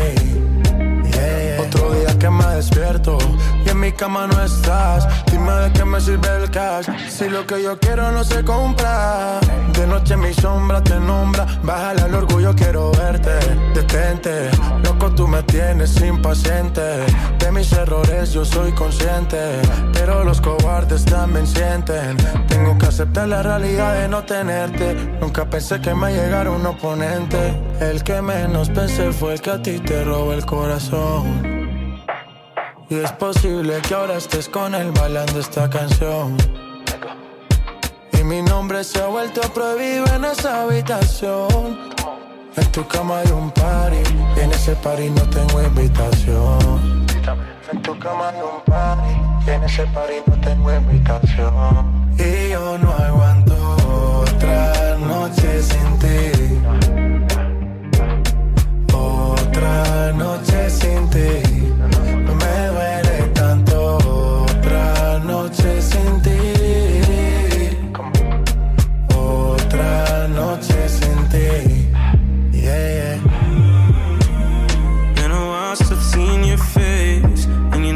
Gets lonely in LA. Thinking of you every day. Say the word, I'm on a one way. First, I gotta follow your lead. Listen to whatever you say, and act like I'm okay. Why you wanna cause my pain when you know I'm sorry? Used to shed tears in the vomit. There I was wishing you would stop me. Here I am wishing you would call me. I'm outside and the rain's pouring, Hoping we be good by the morning. You know I don't do it on purpose. You know I can't go